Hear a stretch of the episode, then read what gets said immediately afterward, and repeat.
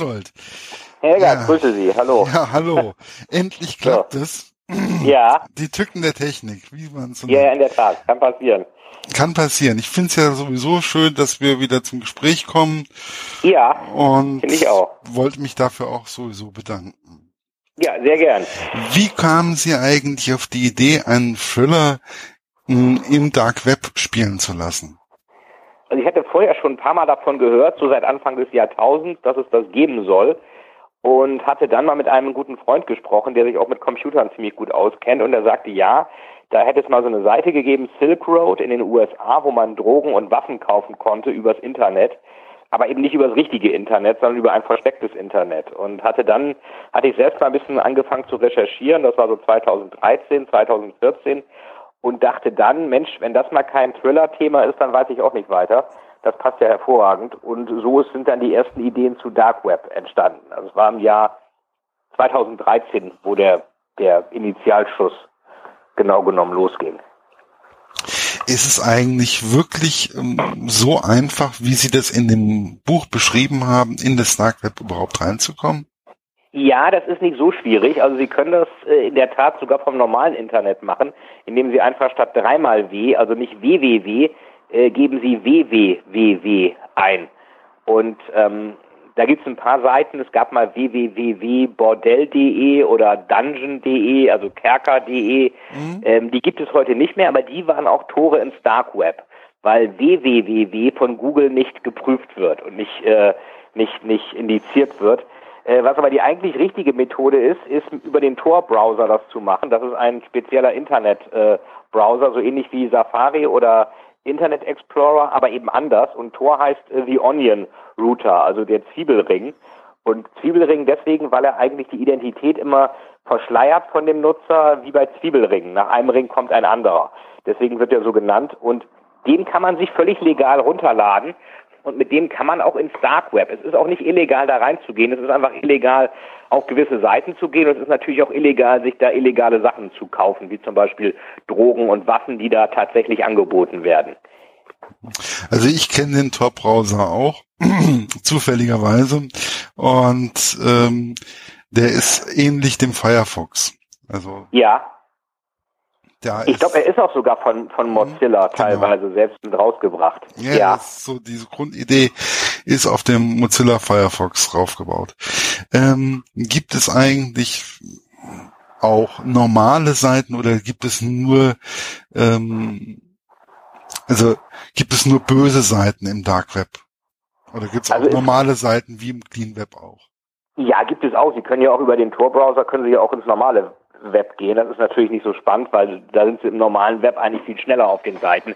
Der Tor-Browser ist natürlich, weil er immer den, den Verlauf des Nutzers anonymisiert, mhm. ist er natürlich langsamer. Und es gibt auch äh, das schöne Sprichwort, wenn auf einmal eine schnelle Verbindung im, im, im Dark Web da ist, dann gehört die Seite dem Geheimdienst NSA, CIA oder wem auch immer. Ähm, das heißt, es gibt da auch normale Sachen, aber ich glaube, die Faszination für viele sind die verbotenen Sachen. Und wenn man sich mal so die erste Seite im Dark Web anschaut, da gibt es ja eine Seite namens Hidden Wiki. Also wie Wikipedia, hat nichts mit Wikipedia zu tun, aber heißt Hidden Wiki, verstecktes Wiki. Und da ist ein ganz großer Teil davon sind halt Piraterieplattformen, irgendwelche Sachen, wo Dinge, die eigentlich Geld kosten, kostenlos sind. Ähm, dann noch äh, Drogenmärkte, Waffenplattformen zum Waffenbestellen äh, angeblich auch Auftragskiller und ähm, dann natürlich auch ganz viel Pornografie und da auch sehr viel Kinderpornografie.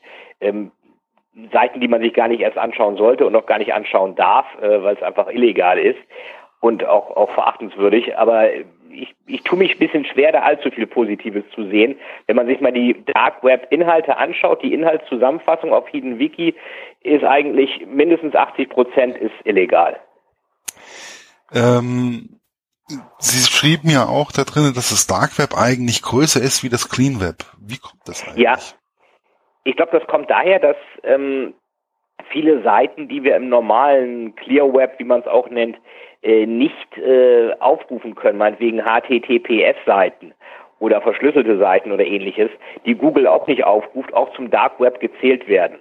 Von daher ist das in der Tat so praktisch der Unterbauch des normalen Internets Und äh, es ist natürlich auch möglich, äh, viele Dinge, die im normalen Internet verboten wären, weil sie da sichtbar wären, kann man natürlich ins Dark Web äh, zurückbringen. Das ist so ähnlich wie, wie auch mit Schattenwirtschaft oder Schwarzarbeit oder was auch immer.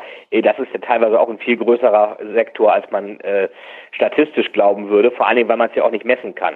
Man kann ja auch im Dark Web schlecht irgendwie Userzahlen und sowas äh, analysieren. Also kann man wohl schon, aber längst nicht so gut wie im normalen Internet. Und von daher gibt es Berechnungen, die sagen, es sei wohl zwischen 10 und 15 Mal so groß, manche sagen 20 Mal. Also es gibt da völlig unterschiedliche Herangehensweisen. Ja, es war ja auch sehr, sehr spannend, weil ähm, unsere Hauptprotagonisten, die sind ja auch beide, ähm, versuchen ja auch das Ganze etwas zu verschlüsseln und wandern da mehr oder weniger auch immer wieder von einem ähm, freien Internetport zum nächsten. Ähm, weil sie ja etwas Verbotenes tun, weil sie ja dieses, ähm, na, jetzt, sie hatten es eben am Anfang auch gesagt gehabt. Äh, Clear Web oder? Nee, nee, das, was sie ähm, ersetzt haben, wo man dieses Portal, wo man mehr oder weniger alles Mögliche kaufen konnte. Ach, Hidden Wiki und dann, wo es dann weitergeht, oder? Ja, ja, so, also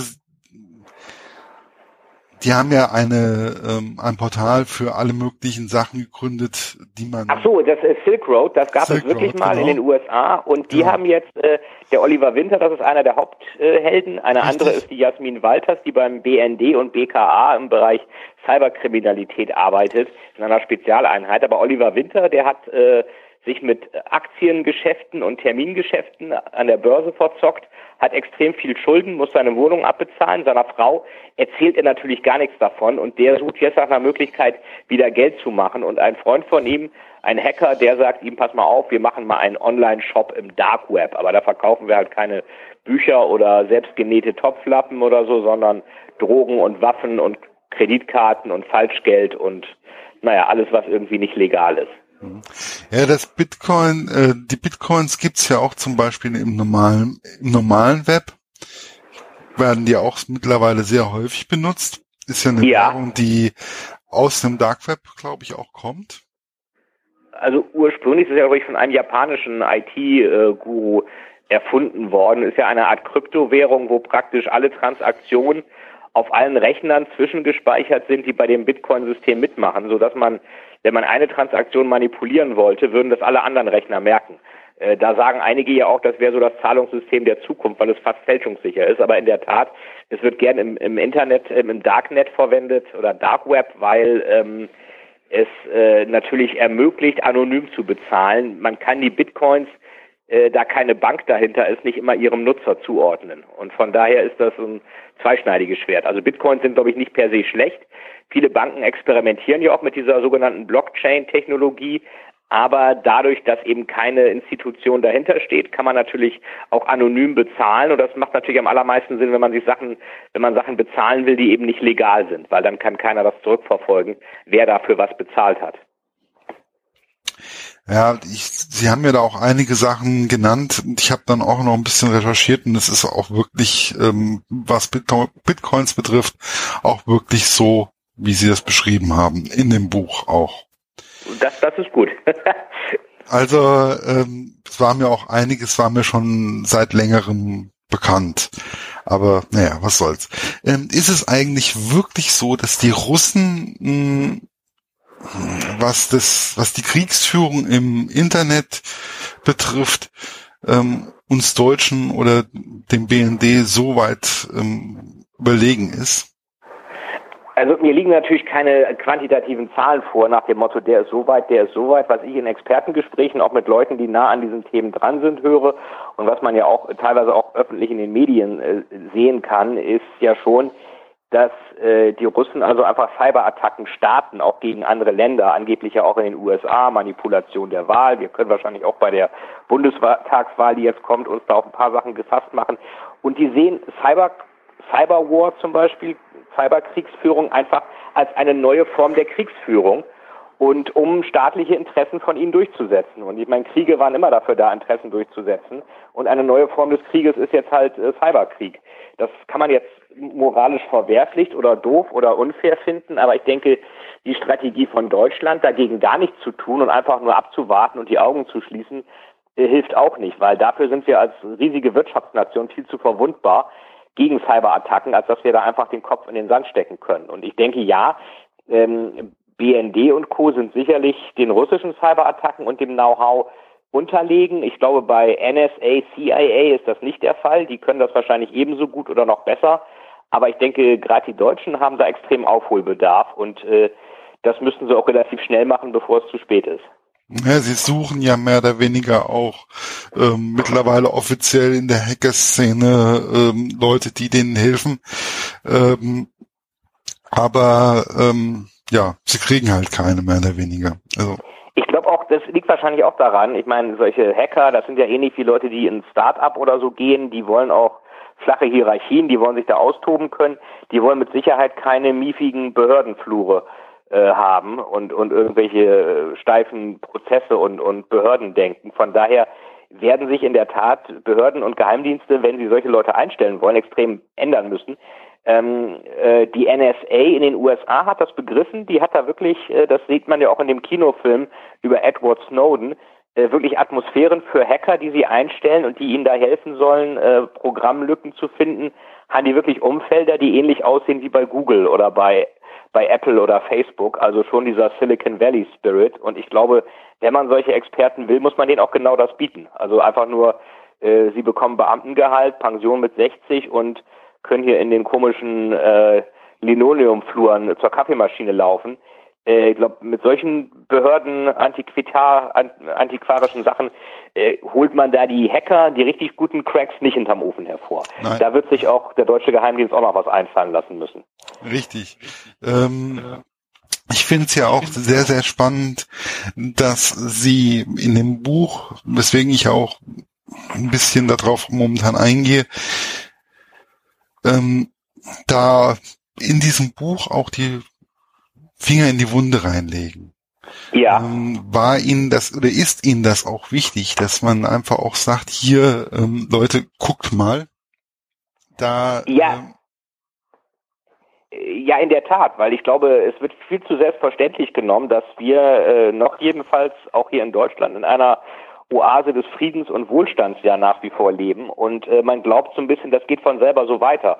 Das ist aber nicht der Fall. Auch Frieden, wenn wir Frieden haben, auch in Europa, der ist ja durch ganz viele blutige Kriege erkauft worden, was auch gern vergessen wird. Also Europa hat ja die meiste Zeit eben nicht damit zugebracht, friedlich zusammenzuleben wie jetzt, äh, sondern sich zu bekriegen. Zum letzten Mal dann halt im Zweiten Weltkrieg. Und ähm, natürlich kann es passieren, wenn jetzt große Cyberattacken kommen sollten auf Deutschland, wenn jetzt äh, Wasserwerke äh, zugemacht werden oder der Strom ausfällt oder was auch immer, da kann man sich ja alle Horrorszenarien ausdenken, die möglich sind und die in unserer vernetzten Welt auch passieren können. Äh, dann kann das natürlich zu Unruhe, zu Umsturz, zu was auch immer führen. Und ich glaube, dieses Szenario, dass sowas passieren könnte, wird viel zu wenig diskutiert. Das will man den, äh, den Leuten auch nicht zumuten. Aber wie gesagt, den Kopf in den Sand zu stecken, hilft überhaupt nichts. Die haben im Vergleich zu den USA so verschwindend geringe Ausgaben auch für, für, für Sicherheit, für teilweise auch für Geheimdienste, für Cyberabwehr und dergleichen. Und ich denke, das kann sich ein so wirtschaftlich starkes Land, was so wirtschaftlich auch vernetzt ist und es auch sein muss, um seine Produkte verkaufen zu können in der Welt, überhaupt nicht leisten. Das finde ich hochgradig naiv und fahrlässig von der Politik, ähm, da einfach zu glauben, wenn wir die Augen zumachen, dann sieht uns auch keiner. Also dieser Kinderglaube, ich mache die Augen zu und werde nicht gesehen, das funktioniert in der Realität leider nicht. Die Vogelstrauß-Taktik. Genau, Vogelstrauß, Kopf in Sand und dann hoffen, dass der Tiger irgendwie dran vorbeiläuft. Ganz ja, genau. Natürlich. Ähm, wie kamen Sie eigentlich auf die Ideen? Das fand ich sehr, sehr erschreckend. Das hat mir auch sehr viele schlaflose Nächte im Endeffekt bereitet. Ähm, die Idee, wie kamen Sie auf die Idee mit den Living Dolls? Das ja, war, die Living Dolls. Das war ich, boah. Ich bin ja, ja. das haben einige gesagt, dass sie da erstmal nicht mehr weiter konnten und äh, auch wirklich Schwierigkeiten hatten damit. Ich muss dazu sagen, dass die Idee gar nicht von mir kommt, sondern äh, das steht ja auch kurz im Nachwort drin, tatsächlich im Dark Web auf einer Seite zu finden war. Ich weiß nicht, ob es die Seite noch gibt, aber da erzählt eben dieser Puppendoktor, dass er lebende Puppen macht, die aber nicht weglaufen und sich auch nicht wehren, aber eben leben. Und wo man ihn dann fragt, sind das denn Automaten, sind das Roboter? Nein, nein, das sind lebende Menschen, aber das sind halt Puppen. Wo man sich dann doch fragt, wie funktioniert sowas? Ich möchte das gar nicht hier erläutern, weil das in der Tat etwas verstörend ist. Also wer das Buch sich kauft, äh, wird die Stelle über kurz oder lang finden. Aber diese Idee kommt in etwas abgewandelter Form. Ich habe es natürlich ein bisschen äh, thrillerartig noch angepasst, aber die Grundgedanken sind im Dark Web zu finden und es sieht fast so aus, als ob es eine Seite gäbe, wo man das kaufen kann. Ich habe diese Seite zum Glück, muss ich vielleicht sagen, nicht gesehen, eben nur die Ankündigung. Und es kann auch sein, dass man diese Seite gar nicht betreten kann als, sag mal, normaler Mensch, der sich nicht dauernd im Dark Web aufhält. Da gibt's ja auch dann so Invitations Only und geschlossene Bereiche und so etwas, wo man sich praktisch den Zugang erstmal verdienen muss und glaubwürdig sein muss, weil die natürlich auch Angst vor Spitzeln und Geheimdienstleuten haben. Aber diese sehr verstörende Szene, die ist in der Tat wirklich, die Idee hatte ein anderer. Und ich will einfach nur nicht hoffen, dass es tatsächlich ein Geschäftsmodell gibt, das solche Puppen herstellt. Denn das wäre schon äh, menschenverachtend in einer Dimension, wie man sie, glaube ich, äh, auch in der Geschichte der Menschheit so noch nicht gesehen hat. Und ähm, ich habe mit einigen Leuten darüber auch gesprochen, die sich auch mit Menschenhandel, Prostitution, ähm, Pädophilie, da diese Ringe zu sprengen und so etwas auskennen. Und da gab es verschiedene Reaktionen. Einige sagten, ja, das äh, könnten sie sich so nicht vorstellen, weil das eigentlich zu kompliziert ist. Also wer jetzt irgendeinen Sexsklaven oder so haben will, der kann den auch so bekommen, mit Drogen betäuben, der muss da nicht chirurgisch irgendeine Puppe draus machen. Das ist viel zu umständlich und zu teuer. Und andere sagten aber, es kann durchaus Leute geben, die genau so etwas wollen und darauf stehen und auch genug Geld haben, eben dafür auch wirklich Geld auf den Tisch zu legen. Im Internet war von Kosten von 30 bis 40.000 Dollar für so eine Puppe die Rede, die eigentlich ein Mensch ist. Also schon überhaupt einen Menschen dann in Geld äh, da anzubieten, das ist ja auch schon komplett verwerflich. Aber trotzdem sind objektiv gesehen 30.000, 40.000 Dollar äh, nicht wenig. Und ähm, wenn man bedenkt, dass es vielleicht Leute gibt, die das Geld haben und es gibt genügend Leute, die das Geld haben, sodass sich so ein Geschäftsmodell für diesen Chirurgen lohnen würde, dann kann es durchaus sein, dass es das doch gibt. Äh, die Erfahrung lehrt uns ja, äh, für alles wofür Menschen Geld zu zahlen bereit sind, das gibt es. Solange sie genug bezahlen, dass sich das Geschäftsmodell für irgendjemanden lohnt, der dann Gewinn macht. Und wenn genug Leute für lebende Puppen zu zahlen bereit sind, fürchte ich, gibt es die auch. Ja, das Problem, was ich halt einfach sehe, ist, dass wir uns über bestimmte Dinge Gedanken machen und dabei sind manche Dinge dann auch schon Realität. Vielleicht anders, wie wir sie uns vorstellen, aber ähm, es gibt solche kranken Leute, bestimmt. Ja, und das ist ein interessantes Phänomen, was Sie ansprechen, vor dem auch Thriller-Autoren stehen. Die Welt ist dermaßen, ähm, wie man so schön sagt, aus den Fugen geraten zurzeit. Ich meine, wir leben immer noch in friedlichen Zeiten, aber trotz allem es passieren Dinge, die man sich so äh, vor kurzem noch nicht vorgestellt hätte, so dass man eigentlich als Thriller-Autor schon aufpassen muss, dass man mit seinen Schreckensszenarien nicht von der Welt überholt wird, von der Realität.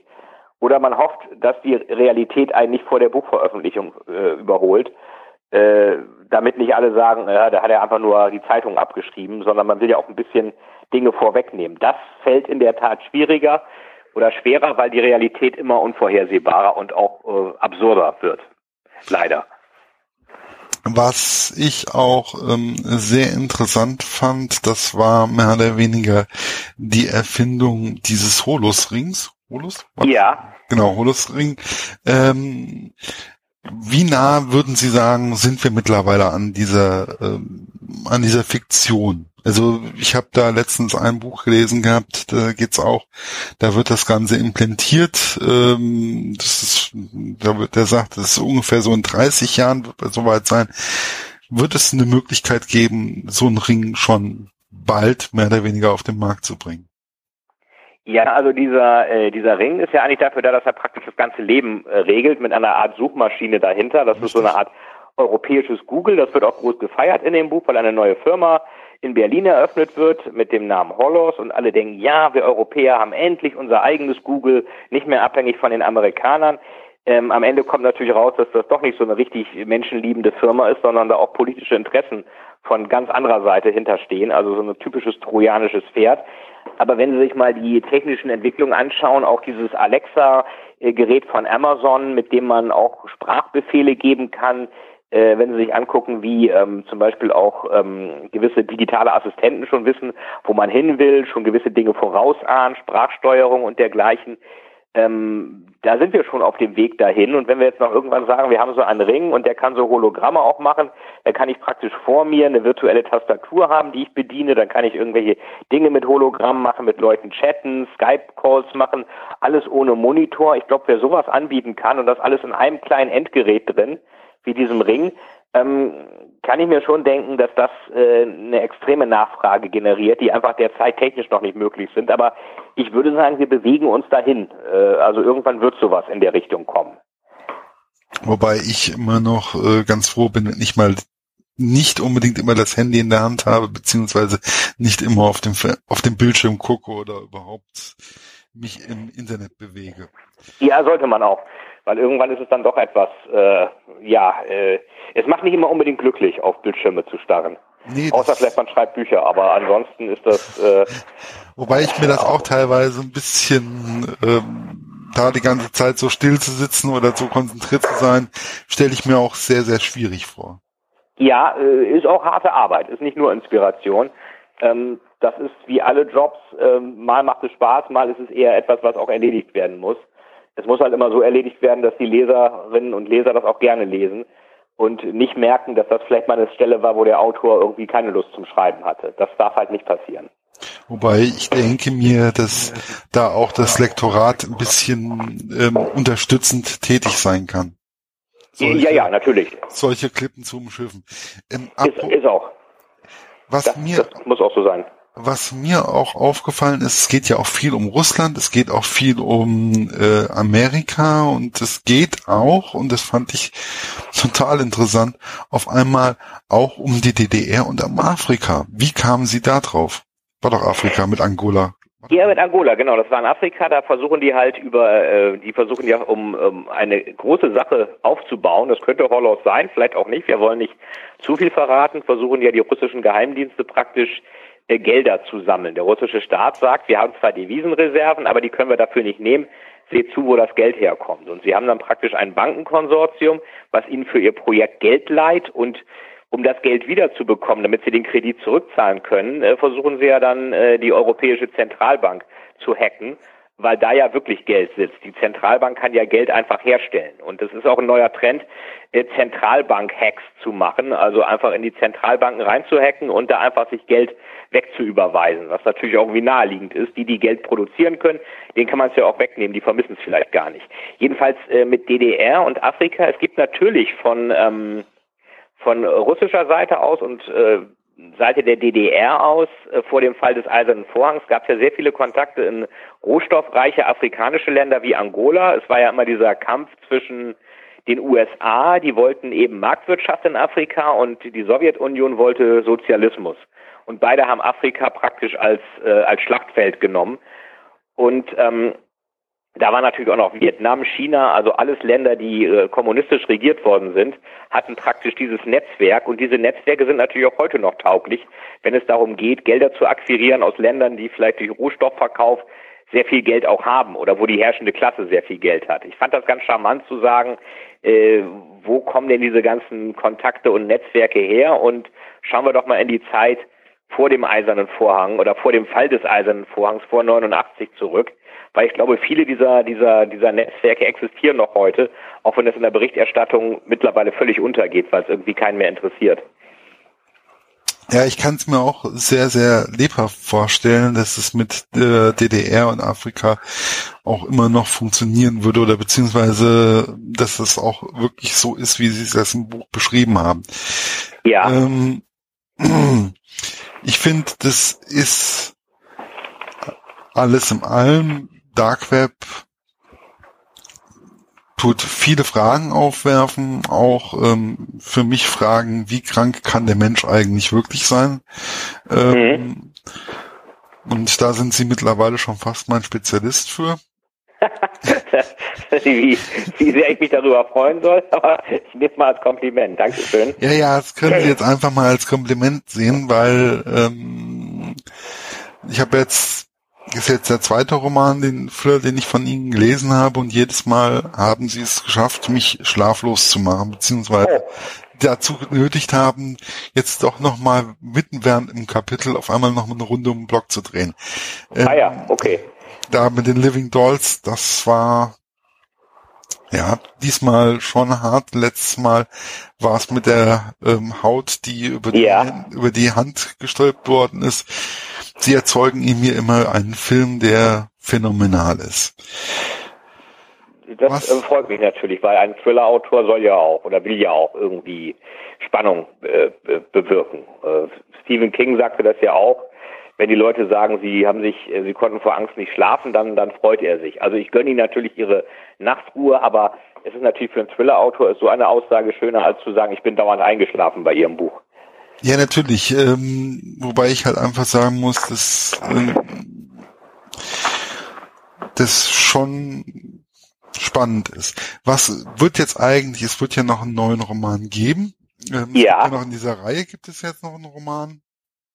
Genau, ähm, es gibt einen neuen Clara Vidalis Roman, Tränenbringer, der kommt am 1. September heraus. Es gibt ja die Reihe um Clara Vidalis, die ist Ermittlerin am LKA und jagt Serienkiller. Da gibt es ja mittlerweile äh, vier, Final Cut, Seelenangst, Todeswächter und der Totenzeichner.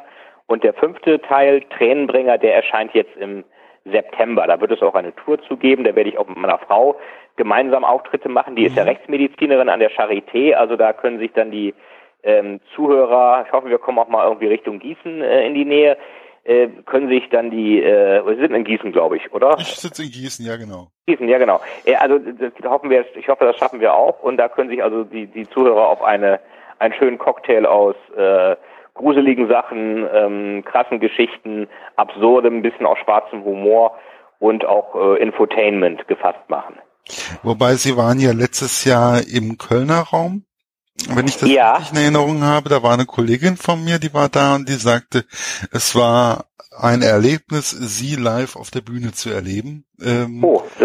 Und das, sie hat das einfach genossen. Also es muss wirklich sehr ähm, angenehm gewesen sein.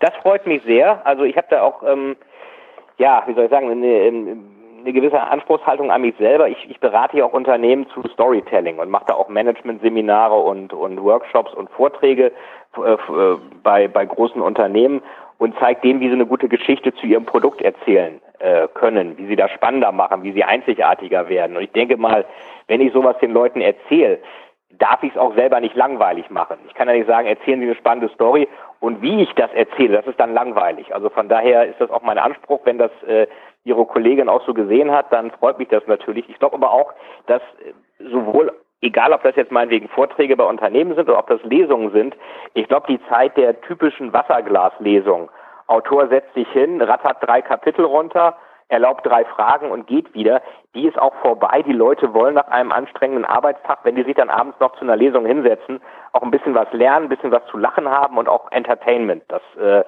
das können wir Autoren, glaube ich, von den Komikern äh, den, äh, weiß ich auch, vielleicht Otto Walkes, Mario Barth dieser Welt lernen. Nicht, dass wir ja genauso komisch werden müssen, aber Nein. ich glaube, die Leute wollen unterhalten werden. Und das äh, erreicht man eigentlich auch nur mit einem guten Cocktail aus, äh, aus Wissen, aus Humor, aus Lesepassagen, aus Insider-Informationen und ein paar absurden Geschichten. Und das ist eigentlich immer das, was ich auch dann zu bieten versuche und was die, worauf die Fans sich dann auch freuen können. Ähm, wie läuft das jetzt eigentlich? Sie haben ja auch für The Dark Web, haben Sie ja auch noch die Homepage gestaltet. Wie kamen Sie ja. auf die Idee? Genau, wir haben die Seite dark-web.org heißt die, Richtig. wo man auch einige Sachen zum Dark Web findet.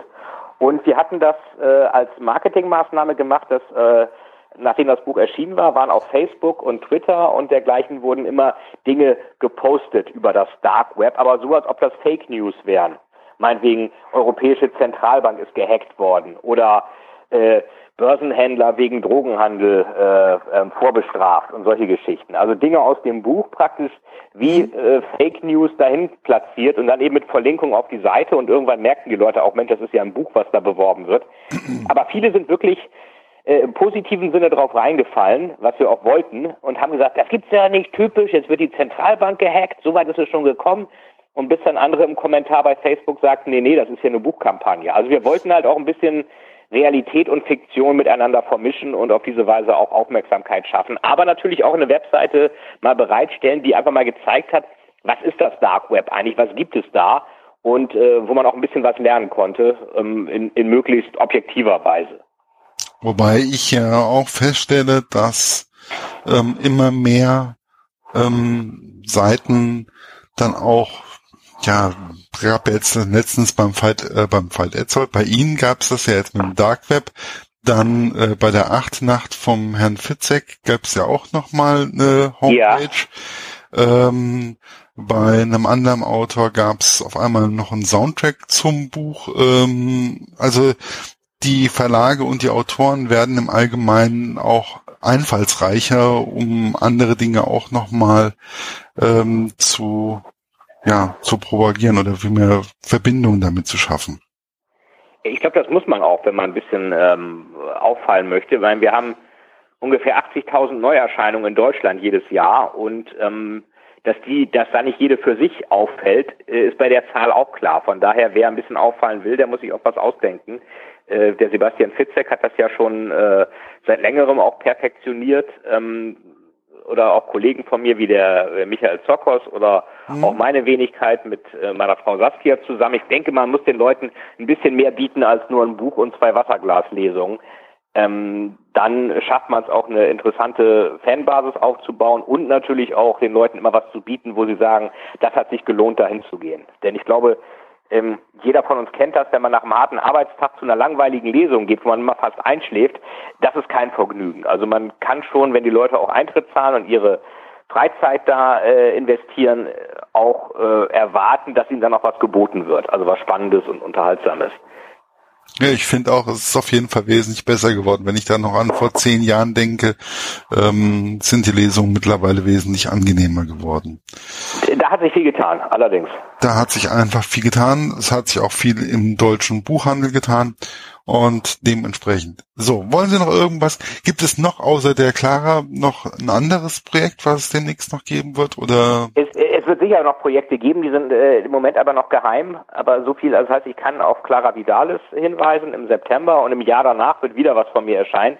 Sicherlich auch der nächste Clara Vidalis, das wäre dann sogar schon der sechste, sechste, Teil, aber jetzt kommt erstmal der fünfte Tränenbringer am 1. September. Wird es auch ein Buchevent geben ähm, am 14.09. in Berlin in der Halle des Rundfunks beim RBB.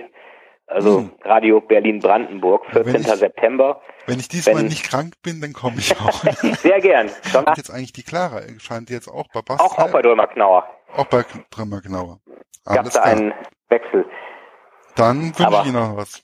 Alles klar, dann Ihnen noch eine schöne, schöne Woche und dann freue ich mich auf das Interview.